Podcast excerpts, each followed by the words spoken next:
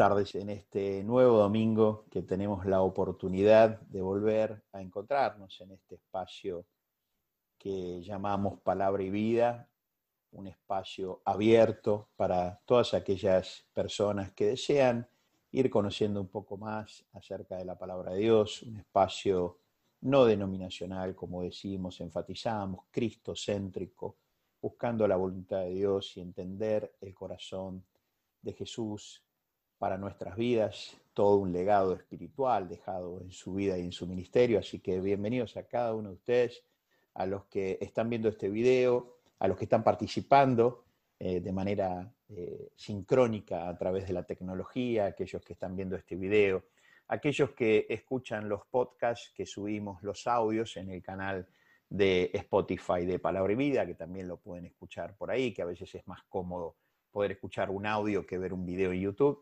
Así que a todos ustedes bienvenidos, eh, Dios los bendiga, les agradecemos de corazón por su apertura, por su especialmente su interés y compromiso en ir aprendiendo aquellos asuntos espirituales que Dios tiene revelado para los seres humanos en su palabra. En esta oportunidad y en este domingo vamos a estar compartiendo el tema que hemos llamado cuidar el corazón. Ustedes saben que cuando hablamos de cuidar, no son pocas las veces que los seres humanos nos interesamos en prestar atención al cuidado de distintos aspectos que hacen a nuestra vida y a nuestra convivencia. Eh, nos cuidamos personalmente, para comenzar, cuidamos nuestra salud, cuidamos nuestras relaciones, cuidamos nuestros afectos, vamos cuidando nuestros bienes, nuestra casa, aquella cosa que podemos utilizar para trabajar, como puede ser una herramienta, una tecnología, un auto, eh, distintas cosas que vamos cuidando. En estos tiempos, eh, estamos en agosto del año 2020, en estos tiempos de pandemia global, eh, una de las cosas que se escucha todo el tiempo es cuídate, cuidanos, cuidá. Este tema de por casi encima de cualquier condición, cuidar nuestra condición, nuestra situación física, lo cual es, muy importante para poder paliar desde el cuidado las distintas situaciones que tenemos.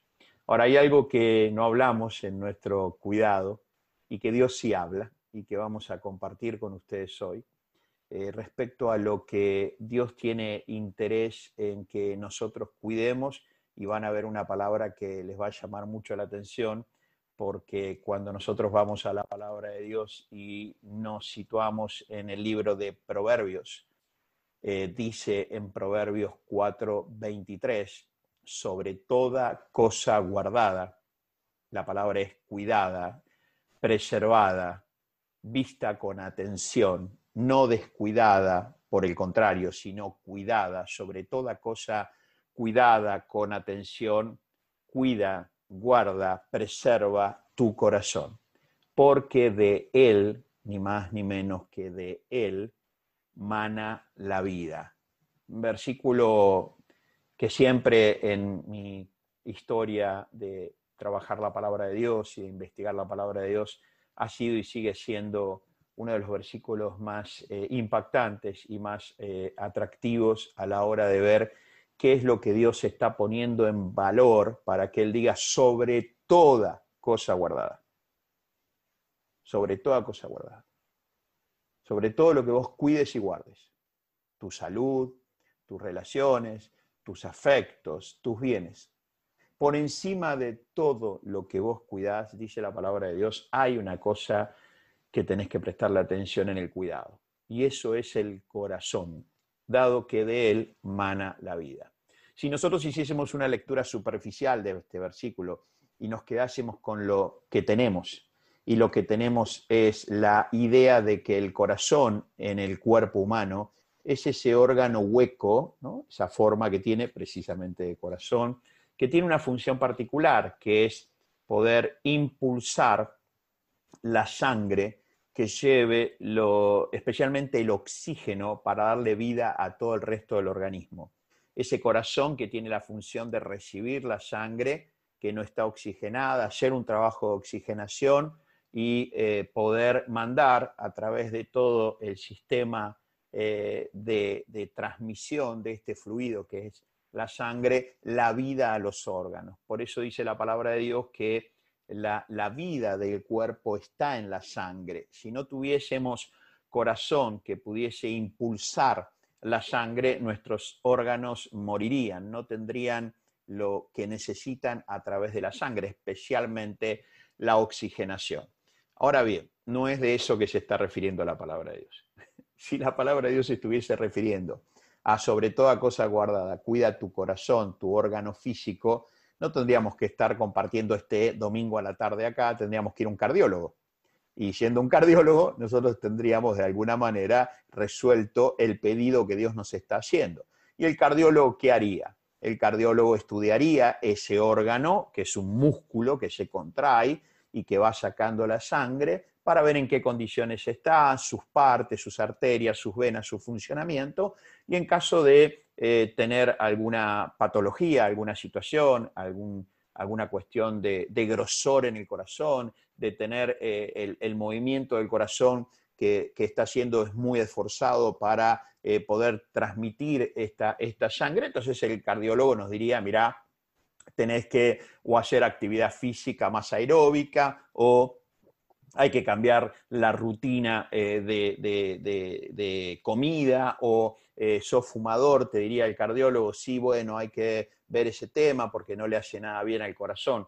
Si Proverbios 4:23 fuese un tema de cardiología, eh, ustedes no tendrían que estar perdiendo el tiempo esta tarde acá, ni agarrar su papel y su lápiz y buscar tomar nota de lo que vamos a compartir y después, como hacemos cada semana, repasar eh, el video e ir en detalle a lo que eh, estamos compartiendo. Eh, no es un tema de cardiología, aunque se van a sorprender en unos minutos más esto de cardiología. Cuando la palabra de Dios dice en Proverbios 4:23, sobre toda cosa guardada, guarda tu corazón, porque de él mana la vida, así como del corazón físico, de ese músculo, que se contrae y que va mandando la sangre, si no fuese por ese corazón, no tendríamos vida biológica. La palabra lo primero que nos va a decir es, así como el corazón físico le da vida física, biológica al organismo, hay una parte que ustedes necesitan conocer, hay un corazón desde la perspectiva de Dios, que no es el corazón físico, pero de ese mismo corazón también va a manar la vida. Por eso, hay que cuidar eh, la salud, eh, en otras palabras, el corazón físico, sí, claro. Hay que cuidar la salud en distintos aspectos, sí, claro. Hay que cuidar la relación que tenemos con alguna persona, que mm, tenemos un afecto, que tenemos un, compromiso, sí, claro. Hay que cuidar eh, nuestros bienes, sí, claro. Hay que cuidar todo lo que hace al vivir, al convivir, sí, claro. Pero no es de eso de lo que vamos a estar hablando hoy sino que vamos a estar hablando de otro corazón que la palabra de Dios nos muestra y va a ser de profunda importancia poder ir hacia ese lugar y profundizar esta noción de corazón que de él mana la vida, que es el que la palabra de Dios nos habla. Lo primero que quiero compartir con ustedes es que la palabra de Dios nos muestra que hay como dos especies de dimensiones en el ser humano que Dios generó, creó, definió y nos muestra. La palabra de Dios nos habla de ella. Fuera de la palabra de Dios nosotros podemos mm, hacer lo que generalmente eh, solemos hacer los seres humanos, que es un reduccionismo, ponemos todo en lo mismo. Y la palabra de Dios hay cosas que mantiene unida, pero hay cosas que mantiene separadas. Una de las cosas que están separadas en la palabra de Dios es lo que vamos a ver acá ustedes tienen una imagen donde quiero compartirles que la palabra de Dios habla de una parte del ser humano que se llama mente, mente. Y nosotros hablamos, fuera de la palabra de Dios, hablamos de mente y mucho. Hay prácticas, disciplinas, ciencias que se encargan de desarrollar este tema de la mente. Bueno, la palabra de Dios habla de mente y eh, es la palabra griega dianoia, dianoia. Pero también la palabra de Dios habla de corazón y esta palabra corazón, miren qué interesante, es la palabra cardia.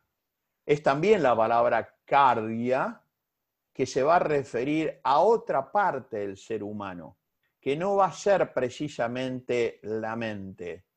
Vamos a aprender en unos minutos más que la mente está ubicada en un diseño de Dios y con una función, y el corazón es otro diseño de Dios y tiene otra función. El mismo Jesús fue el que hizo referencia a esto y lo mantuvo separado.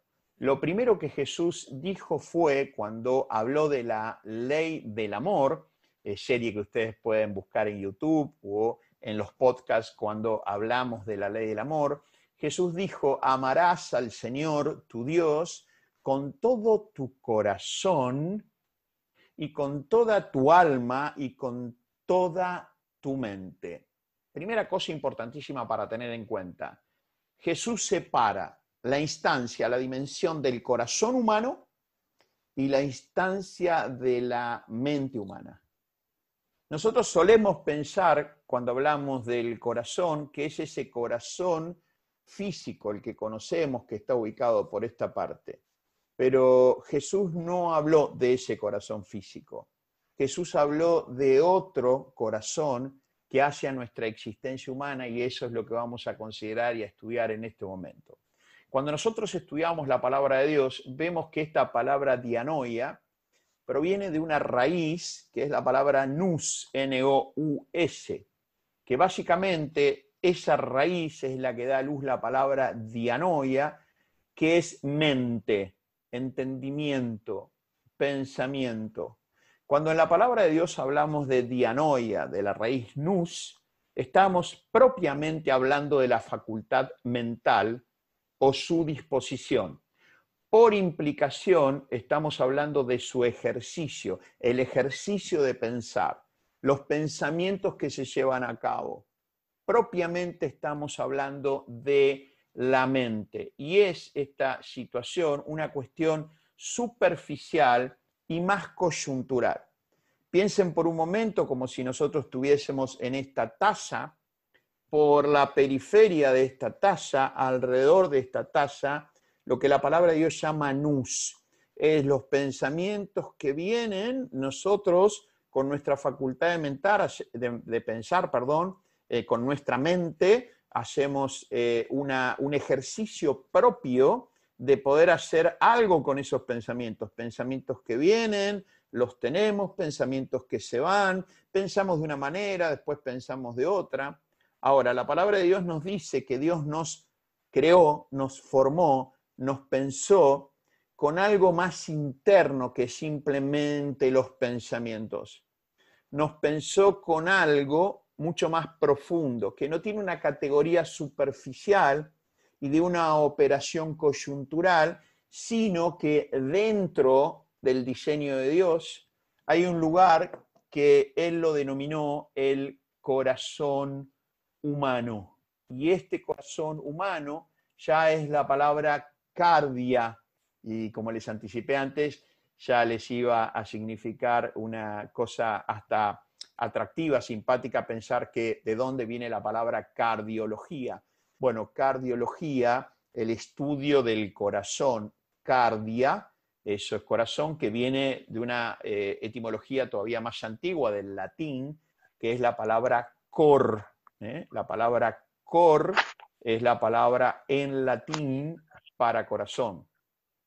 Entonces tenemos aquí la palabra cardia de la raíz latina cor, y esto ya no es algo superficial y coyuntural, sino tenemos aquí algo que dice asiento, atentos con esto, asiento de la vida personal, es donde se define el perfil actitudinal de los seres humanos.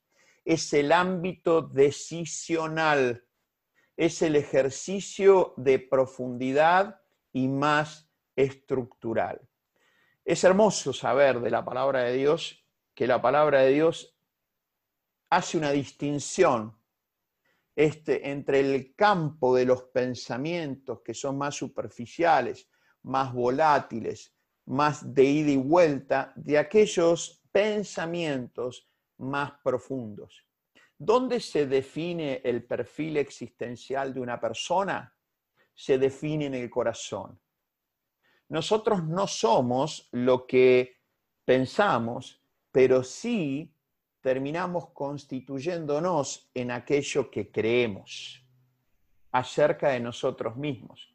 Por eso es muy interesante ver que la propia ciencia ya ha eh, descubierto y puede cuantificar los miles y miles de pensamientos que nosotros por día tenemos y esto asociado a las palabras que nuestro lenguaje puede desarrollar.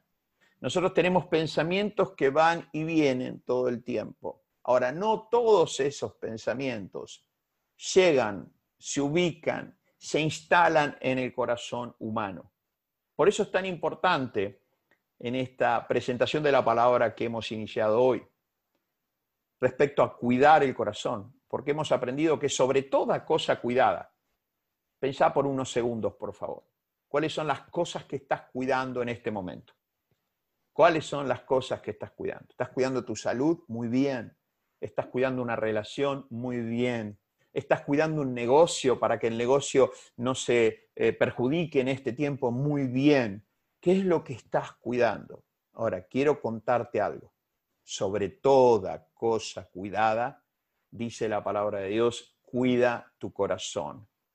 ¿Por qué? Simplemente porque de él mana la vida. Y para poder llegar al, al cuidado del corazón como Dios nos lo va a decir, nos va a enseñar, nos va a instruir, Dios nos pide que hagamos un primer pequeño viaje en tener bien distinguido lo que es la mente del corazón.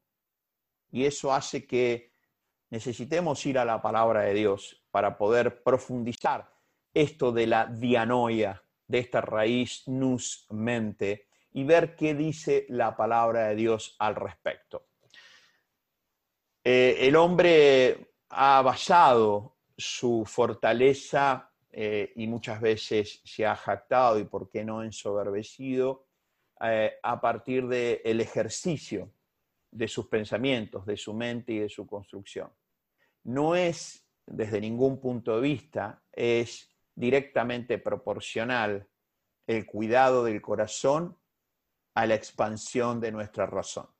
Lo vuelvo a decir no es directamente proporcional el cuidado del corazón a la expansión de la razón.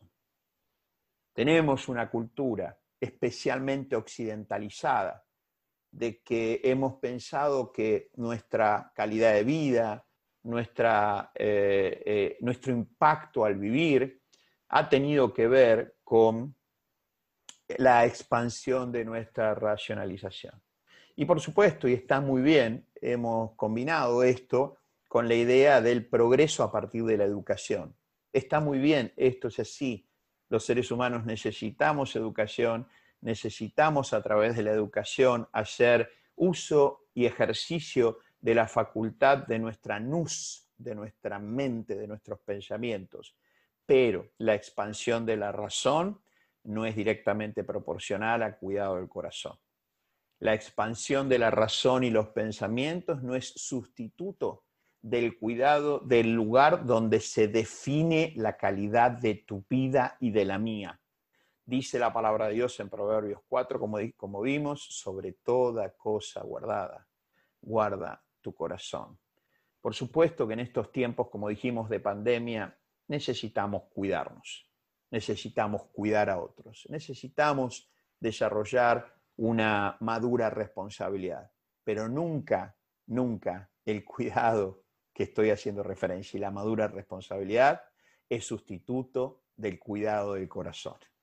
Porque aún yo puedo no tomar todos los cuidados sensoriales y físicos que garantizaría que algo no pase, yo puedo hacer todo eso y sin embargo no estar fortaleciendo mi corazón del cual mana la vida en términos de confianza, en términos de quietud, en términos de paz interior. Entonces puedo hacer todo lo que haya que hacer, sensorial y físicamente, y aún en mi corazón, estar esclavizado por el miedo. Aún en el corazón, estar esclavizado por no saber qué va a pasar. Entonces es importantísimo en esto que estamos aprendiendo, en hacer una distinción entre esa dianoia, esa facultad de desarrollar pensamientos de nuestra razón y cuidar el corazón. Para eso es un llamado de Dios a tomar unos minutos y poder considerar de qué hablamos cuando hablamos de la mente. La palabra de Dios habla de la mente. Y miren lo que va a decir en el Salmo 94.11. Les digo, es fuerte lo que vamos a ver. ¿eh? en la versión La Biblia de las Américas, en el Salmo 94.11, dice, el Señor conoce los pensamientos del hombre. Él sabe que son solo un soplo. ¡Qué belleza! Algunas versiones leen, Él sabe que son vanidad. La palabra vanidad viene de algo vacío, vacuo, sin sustancia. Por eso otra versión dice, el pensamiento del hombre, por puro ejercicio aislado que lo puede hacer, son insustanciales. Díganme si no es conmovedor reconocer y ver lo que Dios piensa acerca de algo que Él mismo nos dio, pero que Él mismo nos proveyó, pero que Él mismo espera que llevemos a cabo, pero de manera aislada, eso no hace que cuidemos nuestro corazón. Los pensamientos del hombre, solamente por pensamientos, son un soplo. En otro lugar del libro de Salmos dice que es como agua entre los dedos. Es como que aquello que yo pensaba que era ya no es, aquello que pensaba que no era está siendo. Son vacíos, son insustanciales. Si esto no va acompañado de un proceso de cuidado del corazón. Dios tiene unido la mente y el corazón al tiempo que totalmente independientes y autónomos, cada uno con su propósito. Entonces, no podemos llegar a tener espiritualidad por el ejercicio personal de los pensamientos de cada uno. Cuando nosotros escuchamos personas que elaboran a su gusto y manera la figura y el perfil de Dios para su vida, y escuchamos a veces que dicen, y lo dicen con muy buena intención, y hay que escuchar esa intención, yo mi vida con Dios la vivo a mi manera, yo tengo mi Dios a mi manera, Dios para mí es tal cosa, ignoran, no se dan cuenta que están construyendo un Dios bajo la estructura superficial de sus pensamientos. Y Dios no puede quedar sujeto y atrapado en el pensamiento humano. Dios no puede ser el resultado de este hombre pensando, esta conocida estatua del pensador. Porque los pensamientos que este hombre o mujer tengan acerca de Dios, su existencia, su naturaleza y su corazón, no surgen más que de su propio alcance de pensamiento y hasta allí podrá llegar y nunca podrán representar lo que Dios es como Dios. Por eso Dios no puede ser el producto de los pensamientos humanos. Dios es Dios, es creador, es Padre y nos permite acceder a Él a través del ejercicio de nuestros pensamientos, a través de los pensamientos que nosotros podemos ir teniendo desde los pensamientos que Él nos permite acceder a través de su palabra. Por eso es tremendo cuando la palabra de Dios dice, mis pensamientos, dice Dios a los seres humanos, no son vuestros pensamientos. Están tan altos y separados como los cielos de la tierra. Sin embargo, sin embargo, yo he hecho posible que ustedes accedan a mi corazón y a mis pensamientos cuando ustedes unen los pensamientos con el propósito de lo más importante que es cuidar el corazón, porque de él mana la vida. Por eso cuando escuchamos personas que hablan de un Dios idealizado y que Dios está en mí y yo lo vivo a mi manera, eso no es otra cosa que el ejercicio limitado y superficial de los seres humanos que a veces por nuestra lamentablemente envanecimiento y arrogancia creemos que podemos ser creadores del mismo Dios con nuestros pensamientos. Dice la palabra de Dios que los eh, pensamientos de los seres humanos son como un soplo, son vanidad, vacuos, insustanciales. Empezarán a ser esos pensamientos útiles, productivos y poderosos cuando están al servicio de un corazón que nosotros queremos guardar. Colosenses 3.2 nos dice para ir orientando y no quedar atrapados, esto que acabo de decir de esta eh, independencia que hace que desarrollemos nuestros pensamientos, pero no guardemos nuestro corazón. Dios nos empieza a asistir y nos empieza a orientar diciendo, ocupen la mente. Nus es la palabra en el texto, ¿se acuerdan? Nus, mente, en las cosas de arriba, no en las de la tierra. Miren, ¿cuánto va a durar tu existencia y la mía? 80 años, 70 años, 90 años, 100 años. Pongan el número que quieren. Es totalmente ese número que acabamos de decir, totalmente pequeño e inconsistente a la luz de la eternidad. Lo vuelvo a decir. Los años que vos puedas vivir y que yo pueda vivir, que no tenemos ningún tipo de control de eso, ningún tipo de control, sí tenemos la responsabilidad de cómo los vamos a vivir, los que vamos a vivir, son insignificantes a la luz del plan de Dios, que es una vida sin fin. Vida sin fin, vida eterna, que fue ganada en la obra redentora de Jesucristo. Entonces, si nuestra vida, ¿cuánto va a durar? 60 años, 70 años, 80 años, 90 años. Es un número irrelevante a la luz de la eternidad. Lo que Dios dice es, empiecen a poner su nus, su pensamiento, en las cosas de arriba, no en las de la tierra. Los seres humanos solemos poner más la mira, la nus, en las cosas de la tierra donde están los problemas, en vez de poner la nus los pensamientos en las cosas de arriba donde está la solución. En la medida que nosotros vamos guardando nuestro corazón, empezamos a poder ver las circunstancias, lo que va pasando, y poder mirar a los ojos a esas circunstancias y decirle, yo sé, circunstancia, problema, contingencia, que estás causando lo que estás causando. Yo sé que estás generando lo que estás generando, pero quiero decirte que yo tengo un Dios que es más grande que vos cuando nosotros empezamos a cuidar nuestro corazón, dejamos de contarle de alguna manera a Dios los grandes problemas que tenemos y comenzamos a comentarle a las circunstancias el gran Dios que tenemos. No es posible eso si nosotros no empezamos a cuidar nuestro corazón y que la música, el tono, la melodía en nuestro corazón sea aquella que Dios ha diseñado y tiene preparado para nosotros. Si nosotros no tenemos la música de Dios en el corazón, nuestra mente se va a nutrir de otra música y ya van a ver cuál puede ser esa música. Entonces, ¿qué dice Dios? Miren, los pensamientos humanos son un soplo, son vanidad, son vacíos, son insustanciales.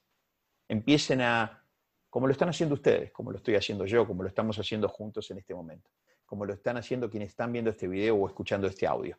Están empezando a orientar sus pensamientos en las cosas de arriba, donde está el diseño de Dios, significando el arriba y la tierra como arriba aquello que tiene que ver con lo espiritual, con lo que Dios tiene, y lo de la tierra que tiene que ver especialmente y únicamente con nuestros pensamientos en Romanos capítulo 12 ya no solo Dios nos dijo, estén atentos, que sus pensamientos son como un soplo, empiecen a orientar su foco, su mira, ¿eh? ocupen, pongan la mira en las cosas arriba, Dios ya nos empieza a mostrar el camino. Dice en Romanos 12.2, en la versión nueva, versión internacional, un hermoso registro en la palabra de Dios, no se amolden, dice acá, al mundo actual. sino sean transformados, cada uno de nosotros, transformados mediante la renovación de su mente, nus. Así podrán, en la medida que vamos renovando nuestros pensamientos, así podrán comprobar cuál es la voluntad de Dios, buena, agradable y perfecta. La palabra de Dios nos indica, nos dice, nos muestra que nosotros tenemos todo el tiempo una cantidad de pensamientos que van y vienen y en base a esos pensamientos vamos ordenando muchas de nuestras emociones y van generándose muchas de nuestras decisiones. Y dice la palabra de Dios, empiecen a renovar el stock de pensamientos que tienen. Porque conforme al stock de pensamientos que tienen, esos pensamientos después van a ir a la parte más profunda de su existencia. Y ahí sí, cuando esos pensamientos que ya no sean superficiales, esos pensamientos que, por ejemplo, en el contexto de la pandemia que estamos para llevarlo bien a la práctica. Si yo empiezo todos los días a cruzar esos pensamientos diciendo, y bueno, vaya a saber qué va a pasar, esto no sabemos cuándo va a terminar y puede andar a saber qué va a suceder después, esto puede ser peor que ahora, o no sabemos qué va a pasar con el trabajo. El día viernes tuve una entrevista en, una, en un diario, en, una editorial de un diario, y, las preguntas iban todas orientadas a, a, pensamientos presentes, coyunturales, ¿no? Esto de necesitar saber qué va a haber del otro lado del túnel. Entonces nosotros vamos todo el tiempo, diariamente, viene un pensamiento, viene otro, y esos pensamientos que van haciendo ese ejercicio se van instalando, se van concentrando, van ubicando un lugar donde después yo haga algo con ellos.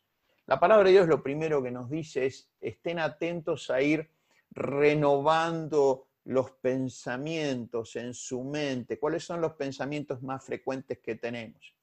Empecemos a prestar atención a ir cambiando la manera de observar que tenemos de ciertas cosas, estando atentos y sensibles a ver cuál es el pensamiento más recurrente en estos días, en estas semanas, en estos meses, que me hace conversar como converso. ¿Cuáles son esos pensamientos periféricos que están dando vuelta a partir de este contexto? Bueno, la palabra de Dios nos dice, estén atentos, fíjense, aquellos pensamientos que no son los pensamientos que le van a permitir a ustedes estar en paz, con confianza, sabiendo que nosotros no tenemos control de la situación, pero hay alguien llamado Dios que sí tiene el poder para actuar en medio de cualquier circunstancia. Entonces, mi esperanza como pensamiento no está en mí, está en que yo reconozco que Dios nunca llega tarde, tampoco temprano. Entonces empiezo a renovar mi manera de pensar. Si antes era una persona que con facilidad me ponía escéptico, negativo, esas personas que a veces escuchamos que dicen, viste qué desastre esto, es terrible lo que está pasando. Esos pensamientos necesitan ser renovados. No es ni terrible ni no terrible, es lo que está pasando. Ahora, la pregunta es, en medio de lo que está pasando, ¿qué estoy haciendo yo con mis pensamientos y mi corazón? Si yo pudiera, al decir esto es terrible, fíjate qué desastre, dónde vamos a terminar, si yo pudiera con esos pensamientos y palabras hacer que las cosas cambien, bueno, tendría un sentido. Ahora, díganme, ¿quién? ¿Quién de ustedes? Yo, ¿quién? Ha podido cambiar el curso de las circunstancias simplemente porque los pensamientos estos estén en mis palabras. Mi responsabilidad, dice la palabra de Dios, es cuidar el corazón, porque de él mana la vida. Y hemos visto estos pasajes que la palabra de Dios habla de la mente. Dios le presta muchísima atención a la mente. Y es necesario, dice la palabra de Dios, que empecemos a levantar la cabeza, levantar los pensamientos, levantar minus, mirando hacia arriba porque si sigo mirando hacia abajo es donde los problemas se generan. Hay que mirar hacia arriba, donde las soluciones se construyen. De esa manera voy a empezar a renovar mis pensamientos y a cuidar mi corazón. Y acerca del corazón, respecto al corazón, ¿qué nos va a decir la palabra? Ya nos habló de la mente. ¿Qué nos va a decir la palabra de Dios respecto al corazón? Bueno, nos va a decir algo que es sorprendente. Nosotros no somos lo que pensamos. Esto es importante que ustedes lo tengan presente. Nosotros no llegamos a ser lo que pensamos. Nuestros pensamientos que dan vuelta y se mueven a una velocidad muy grande. Hoy las neurociencias nos indican y nos muestran que la velocidad de los pensamientos en la, hoy entendemos, NUS, es en milisegundos. Los pensamientos tienen una unidad de tiempo que es realmente sorprendente, que es ni siquiera el segundo, es el milisegundo. Entonces, nosotros no conformamos identidad en nuestra nus, pero nosotros tenemos identidad o no. Nosotros tenemos existencia o no. ¿Dónde nos constituimos para ser quienes somos? ¿Dónde? Es la gran pregunta. No puede ser nunca en la nus porque la nus es una especie, una especie de espacio de paso. donde los pensamientos van y vienen. Noten qué interesante, porque muchas veces nuestras reacciones emocionales están vinculadas estrechamente a la velocidad del pensamiento en nuestra nus. Es nuestra nus en milisegundos que impacta en nuestra emocionalidad. Probablemente, en el lugar que ahora vamos a ver, nosotros no reaccionaríamos muchas veces como reaccionamos si nosotros en lo profundo de nuestro corazón tuviésemos una estructura, un armado de pensamientos que no fueron pasajeros ni superficiales, sino son profundos y estructurales.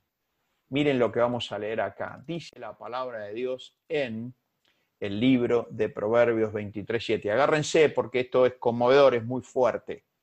Dice la palabra de Dios, Dios nos revela, el autor de la vida, el creador de los seres humanos, el que conoce cada pelo de tu cuerpo, el que conoce cada dedo de tus manos, de tus pies, tus ojos, tu corazón, tus pensamientos. Eh, él conoce cada parte de tu cuerpo, porque cuál es su pensamiento en su corazón, tal es Él. La palabra de Dios revela, Dios le revela a Salomón, el rey más sabio que hubo en la historia de la humanidad. Te voy a revelar algo, Salomón. Así como te he revelado que la vida del cuerpo está en la sangre, porque ahí están los ingredientes y el oxígeno para el resto del cuerpo, y ahí está lo que necesitamos para la sucesión biológica, quiero revelarte algo. La construcción de identidad de los seres humanos está en lo profundo de su corazón. ¿Se acuerdan nuestra querida Tasa? ¿Cuál es su pensamiento en su corazón, no en su nus? Por eso decimos, vos no sos lo que pensás superficialmente, pero sí podés elegir qué pensar para que en el centro de tu corazón, de tu cardias, de tu cor, vos puedas construir la identidad que querés tener en tu vida. Por eso es tan importante cuidar el corazón. Por eso es tan importante ir a la palabra de Dios y ver cómo Dios nos piensa a nosotros, que nos ha creado. Miren, cuando tenemos una situación a través de nuestros pensamientos nus, queremos ir a buscar la solución afuera. Y Dios nos dice, está bien, si ustedes la pueden encontrar, bárbaro, yo voy a acompañarlos para encontrarla, pero hay ciertas soluciones que no están afuera. Hay ciertas soluciones que están arriba. Y ahí yo necesito su corazón. No alcanza con sus pensamientos. Vuelvo a decir, dice la palabra de Dios. Yo conozco cada pelo de tu cuerpo, de tu cabeza, cada uña. Conozco cada parte de tu cuerpo. En la medida que vayas vos cuidando y fortaleciendo tu corazón, tu corazón es que va, el que va a emanar la vida restitutiva y reconstructiva de lo que necesites en tu cuerpo. Necesito tu corazón. ¿Y por qué necesita Dios el corazón? Jesús lo adelantó esto de una manera eh, tremendamente contundente. Jesús en su ministerio de enseñanza, ¿se acuerdan? Enseñar y sanar. Una de las cosas que enseñó con mayor contundencia fue esto que estamos viendo ahora respecto a qué pasa en el corazón humano. Jesús dice, porque de cierto os digo que cualquiera que dijera este monte, quítate y échate en el mar, y no dudar en su corazón, cardias, cor, sino que en su corazón creyere, como aprendimos en las últimas enseñanzas de enseñar y sanar, creyere, se acercase, se acercase a Dios dado la promesa, que será hecho lo que dice, lo que diga le será hecho.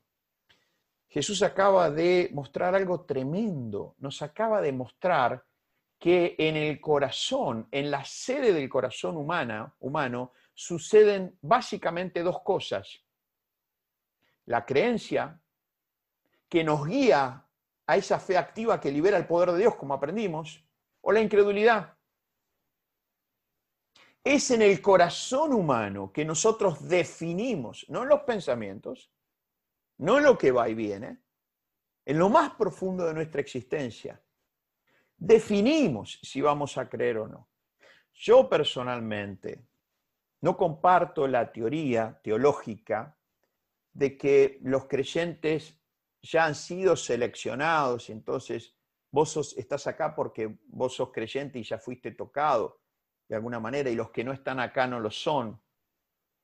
Eh, no comparto eh, esa postura teológica de una especie de predeterminación de fe, lo cual no niego desde ningún punto de vista, desde ningún punto de vista, que pueda haber cierta propensión tanto a la fe o al creer como a la incredulidad.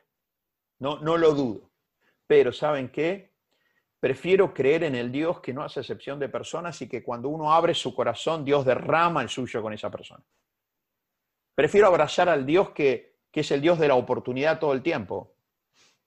Prefiero abrazar a ese, a ese Dios que en el último momento, cuando Jesús estaba siendo crucificado y a punto de morir, una de las personas que estaba crucificada con él, muriendo con él, ustedes saben que Jesús fue crucificado y es crucificado con otras personas, y en un momento una de las personas gira la cabeza a un Jesús que dice la palabra de Dios que no tenía parecer humano, casi que ya no podía respirar, porque la metodología de crucifixión le ponían una soga en el diafragma.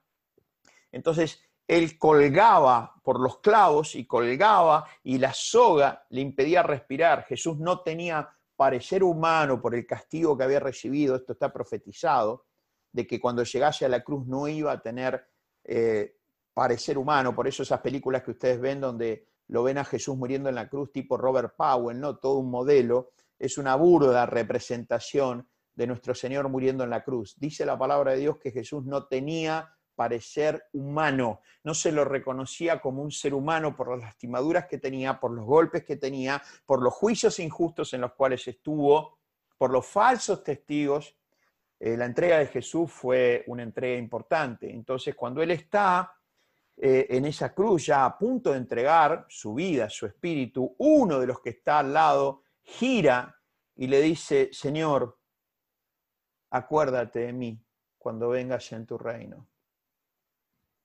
Otro de los que estaba ahí se burlaba y decía, si vos sos el Hijo de Dios, ¿por qué no te bajás y nos liberás a todos? ¡Eh, vos que sos el que la tiene clara, fiera! ¿Por qué no haces algo por todos nosotros? Noten qué interesante. Jesús no reacciona al agresor, no deja que sus pensamientos en su nus lo indignen y le digan, pero ¿por qué no te callás la boca? Y sí, por los pensamientos en su cardias, en su corazón, en lo más profundo de su existencia, puede girar al que le pide compasión y misericordia y le dice, a esa persona, de cierto, de cierto te digo hoy, estarás conmigo en el paraíso. Quiero mostrar la diferencia de un Jesús no reaccionando en sus pensamientos superficiales, emocionales por alguien que lo insulta, y sí actuando y accionando por los pensamientos más profundos que definen quién era Jesús. Jesús dijo, yo para esto he venido y para esto he nacido, para dar testimonio de la verdad. Y hasta el último momento, hasta el último momento, una persona que dice la palabra de Dios que era un delincuente, escuchen esto por favor, un delincuente, en el minuto final antes que Jesús muera, en el minuto final antes que Jesús muera, reconoce al Maestro, reconoce al Mesías, ve su amor en esa cruz, es conmovido por ese Jesús y le dice, Señor, Solo te pido que te acuerdes de mí, que he sido un delincuente, que he sido un malhechor, que he hecho todo mal, pero te pido en este momento que te acuerdes de mí.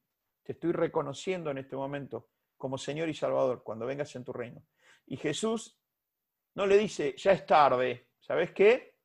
Ahora embromate, hiciste lo que quisiste, no creíste, fuiste un incrédulo toda la vida. ¿Saben qué hace Jesús basado en el amor de Dios y en la misericordia? Extiende con su palabra la salvación de esa persona. Y le dice, de cierto, de cierto, no hay ninguna duda. De cierto, de cierto te digo, y estarás conmigo en el paraíso. Entonces, ¿qué quiero decir con esto? Volviendo a esta enseñanza de Marcos. En el corazón, queridos amigos, queridos hermanos, queridas hermanas, en el corazón es donde creemos o dudamos. Ahora, para que nosotros creamos en el corazón o dudemos en el corazón, que por lo tanto la duda me lleva a la incredulidad, es por los pensamientos que han ido llegando a ese lugar. Por eso la palabra de Dios nos dice, cuiden el corazón. ¿Y es tarde para cuidar el corazón? Nunca, nunca es tarde. Este puede ser el primer día del resto de tu vida y de la mía para empezar a cuidar nuestro corazón, para empezar a pensar de una manera diferente en cuanto a los asuntos de Dios. Dios no es algo que está por ahí y que yo lo construyo a mi manera. Dios es vivo, real, dice la palabra de Dios, y ha dejado su palabra para que nosotros vayamos pensando en las cosas que Él quiere que pensemos y cuidando nuestro corazón. Dice en Lucas 6:45, el hombre bueno, del buen tesoro de su corazón, saca lo bueno. Y el hombre malo, del mal tesoro de su corazón, saca lo malo. Porque de la abundancia del corazón habla la boca. Nosotros no hablamos en base a los pensamientos circunstanciales, coyunturales, superfluos y rápidos que van y vienen en nuestra mente solamente. También hablamos de los pensamientos profundos que tenemos en nuestro corazón. Fíjense acá, la palabra de Dios dice hombre bueno y hombre malo. Cada vez que la palabra de Dios habla de bueno y de malo, tiene una conexión directa con dos cosas, con la creencia y con la incredulidad. Mirad, dice la palabra de Dios en Hebreos 3:12, que no haya ninguno de vosotros corazón malo de incredulidad para apartarse del Dios vivo y verdadero. Fíjense, miren que no haya en ninguno de vosotros corazón malo. ¿Saben cuál es el corazón malo? El corazón débil, el corazón que no es fuerte, el corazón que no está guardado, el corazón que se ha enfermado por incredulidad. En cambio, los corazones que Dios busca que desarrollemos, más allá de las circunstancias, más allá de las cosas, son corazones sanos, fuertes, porque Dios puede trabajar con un corazón sano, fuerte y creyente. A punto tal que Jesús dice en un ejemplo, miren, a punto tal es la fuerza de la creencia en el corazón humano, ese corazón que se ha guardado, que si dijesen a esta montaña, échate en el río, porque eso es lo que Dios les está diciendo que hagan, Recuerden que Jesús daba ejemplos de lo que él hacía o podíamos hacer en tanto y en cuanto nosotros caminemos conforme a la voluntad de Dios. Si viene Dios y te dice, decir a esa montaña que se corre y vos lo decís con la plena convicción de que Dios está sosteniendo tu corazón, ese monte todo lo que tiene que hacer es obedecer. Por eso decíamos en las enseñanzas anteriores que la sanidad es una cuestión de autoridad sobre la enfermedad. Miren, tanto hay que declararle sanidad a la enfermedad tanto hay que declararle sanidad a la enfermedad hasta que la enfermedad diga yo acá no tengo nada que hacer. Yo pude tener que hacer acá y pude estar en tanto y en cuanto tenía autoridad. En tanto y en cuanto la enfermedad tenga autoridad, estará en mi vida, estará en tu vida, estará en nuestras vidas.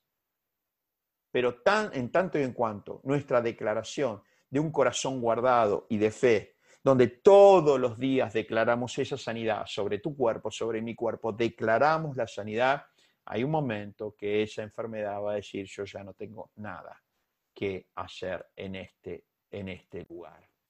Por eso, un corazón bueno, dice la palabra de Dios, es un corazón que está guardado y desde ahí nos vamos a expresar. Acercándonos al final de esta presentación,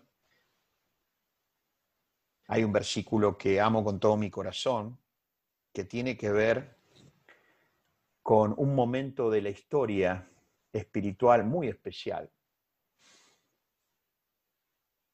El pueblo de Dios le pide a Dios un rey. Dios le dice, ¿para qué quieren un rey? Yo me expreso a ustedes a través de mis profetas. Lo que ustedes necesiten saber, lo van a saber para cómo vivir y socializar. No, Dios, eso está muy bueno, eso está, pum, para arriba, está genial, pero nosotros queremos un rey, queremos estructura, queremos un rey. Muy bien. ¿Y, ¿Y por qué insisten con lo del rey? Porque las demás naciones tienen rey y nosotros queremos rey. Sí, pero las demás naciones no tienen a Dios. Sí, pero viste Dios, eh, las demás naciones nos hablan de sus reyes, de sus príncipes. Noten qué interesante el pueblo de Israel amado de Dios, que siempre que tuvo a Dios yendo adelante, cubriéndolos por detrás y estando a sus costados, ese pueblo era un pueblo próspero, bendito, sano. Y un día empezaron a pensar qué bueno sería tener un rey, quizás tener una organización así gubernamental, un rey, un rey, nos gustaría un rey, una reina. Y Dios le dijo, bueno, si quieren un rey, les vamos a dar un rey. Entonces eh, eligen lo mejor que había en ese momento, un rey llamado Saúl. Pasa el tiempo, este Raúl, este Raúl, este Saúl, perdón, pasa un tiempo y este Saúl empieza a hacer todo lo que hace contrario a lo que se esperaba que haga. Voy a estudiar a ver si la palabra Saúl en hebreo no quiere decir Raúl. Por las dudas, ¿no? Capaz que quiere decir Raúl y zafamos, pero no, me parece que no, no. Es un error, lo admitimos como un error. Entonces, el pueblo pidió un rey y tuvo un rey llamado Saúl. Este Saúl empezó a hacer todo lo que no había que hacer, todo lo contrario. Y entonces en un momento eh, viene la posibilidad de, cambiar a este rey Saúl. Dios llama a su profeta Samuel y le dice, Samuel, vamos a ungir al próximo rey, más conforme a mi corazón. ¿Cómo no, Dios? ¿Qué hago? Andate a tal lugar, hay un hombre que tiene unos hijos, anda a visitarlo y yo te voy a decir cuál es para que lo unjas con aceite. Entonces eh, Samuel va, entra a la casa de este hombre, y se encuentra con eh, el, dueño de casa y le dice, ¿cuántos hijos tienes? Mm, tengo varios, tres, cuatro, cinco, creo que son unos cuantos, ni sé cuántos son ya. Bueno, a ver, llama a tu hijo mayor. Entonces llama a su hijo mayor y este hijo mayor era muy parecido a Saúl, era alto, buen porte, y entonces dice Samuel, eh, para, para, eh, dice Samuel, ¿vos me dijiste que tenés más hijos? si tengo más hijos, porque acá Dios me está diciendo que este no es. Dice Dios que este no es. ¿Y qué le dijo Dios para decirle este no es?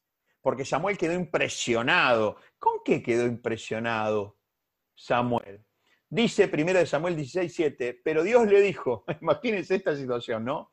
Samuel diciendo, por cierto, el ungido de Dios está delante mío, y Dios golpeándole el hombro y diciéndole, pará, Samuel, no te apresures, Samuel, no te fijes en su apariencia ni en su gran estatura. Este no es mi elegido. Este es un excelente ejemplo del movimiento de los pensamientos en el ámbito periférico, superficial. ¿Qué hizo Samuel? Se dejó llevar por sus sentidos, lo vio grande, parecido a Saúl, y dijo, por cierto, el ungido de Dios está delante. Y Dios le dice, no, no, no, hay que ir un poquito más a fondo, le dice Samuel, no te dejes, no te dejes atraer por la apariencia. Quiero contarte a vos, y me lo digo a mí mismo, cuando nosotros nos dejamos llevar por la apariencia, la apariencia tiene que ver con los pensamientos superficiales, con esos pensamientos por encima. La apariencia generalmente no demanda tiempo cada vez que hay algo que a vos te hace tomar una decisión o sentirte de tal manera y ves que no se eh, incluyó el tiempo, es porque eso tiene que ver con los pensamientos de Tunus. Y Dios le dice, ay, Samuel, Samuel, no te fijes en su apariencia ni en su gran estatura. Este no es mi elegido. Yo no me fijo en las apariencias, Samuel. Yo me fijo en él corazón. Tremendo, impactante. Y Dios te lo está diciendo a vos en este momento y me lo está diciendo a mí. Dios no está mirando tu apariencia. No está mirando la mía. Dios no mira las apariencias. Hará todo lo que sea necesario para que vos estés en paz con tus apariencias. Pero Dios no mira tu apariencia. Dios no mira lo que apareces siendo como persona, como líder, como gerente, como ejecutor, como empresario, como padre, como madre, como hermana. Dios no mira eso. Dios mira el corazón que sostiene eso. Y este hombre no tenía corazón para poder sostener a eso llamado rey. Entonces Samuel le dice, ¿sabes qué? Dios, discúlpame, eh, Chango, le dice al primero, ¿no?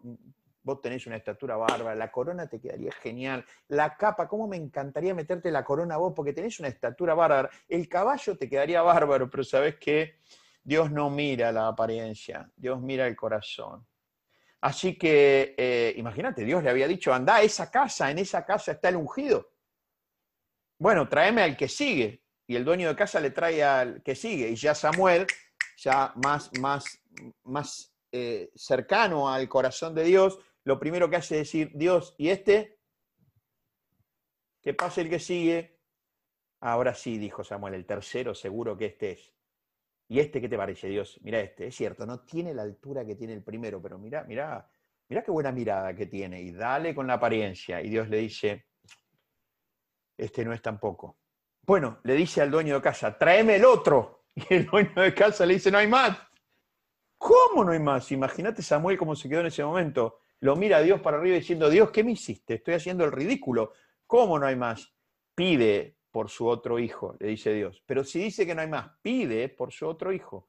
Entonces le dice, dice Dios que hay otro hijo, como diciendo, es problema de Dios y tuyo. Si vos no sabés que tenés otro hijo y Dios dice que hay otro hijo, ubiquémonos en la palmera, dice Samuel. ¿Te imaginas Samuel en el medio? Ah, bueno, pero yo no sabía que contaba. Tengo un hijo que se llama David, que tiene 15 años, está cuidando las ovejas, tráelo. Y cuando lo trae, aparece David con 15 años. Y Dios le dice, Él es. Y me imagino Samuel, ¿no? Mirando las apariencias, un chico de 15 años. ¿Cómo, cómo, cómo, Dios está seguro? Dios no quiere que lo tratemos de nuevo mañana el tema. Él es. Samuel termina eligiendo a David. ¿Por qué? Porque lo que David le daba a Dios era el corazón ese corazón que hay que cuidarlo. ¿Cómo cuidarlo? Lo vamos a estar compartiendo el próximo domingo. En esta primera presentación hemos tomado unos minutos para ver en la palabra de Dios algo que es maravillosamente sorprendente, admirable, que Dios nos dé tanto fino detalle, espiritualmente hablando y aún humanamente hablando, de cómo Él nos pensó quiero invitarte a quedarte en el pensamiento de que hay muchas cosas que cuidar. Muchas, muchas cosas que cuidar. Pero sobre todo, lo importante es cuidar el corazón. Y cuando empezamos a cuidar el corazón, vamos a empezar a tener más sabiduría para cuidar nuestro cuerpo, nuestras relaciones, nuestros proyectos nuestros negocios, nuestros objetivos. ¿Qué nos ha pasado que hemos querido cuidar tantas cosas y no hemos tomado cuidado de nuestro corazón? Dios nos llama y nos advierte a que eso no es sustentable. Entonces hoy nos está diciendo, cuiden su corazón, dediquen su tiempo a cuidar su corazón. Aún así, ¿saben qué? Es hermoso saber que sin conocer o sin tener la sabiduría que la palabra de Dios nos da, aun cuando quizás no hemos cuidado nuestro corazón, ¿cómo podemos empezar a hacerlo a partir de esta comprensión de la palabra de Dios y este discernimiento espiritual? Dios ha estado siempre. Dios ha estado siempre. Así como te dije que creo que Dios no hace excepción de personas y minutos antes de morir Jesús extendió su voz para traerle libertad a una persona, Así te digo que probablemente si estás viendo esto, escuchando esto, o en este momento estás compartiendo este domingo, es porque Dios ha visto algo en tu corazón. Eso no hay ninguna duda. Así que todo lo que nos queda a partir de ahora es iniciar un camino de cuidar nuestro corazón.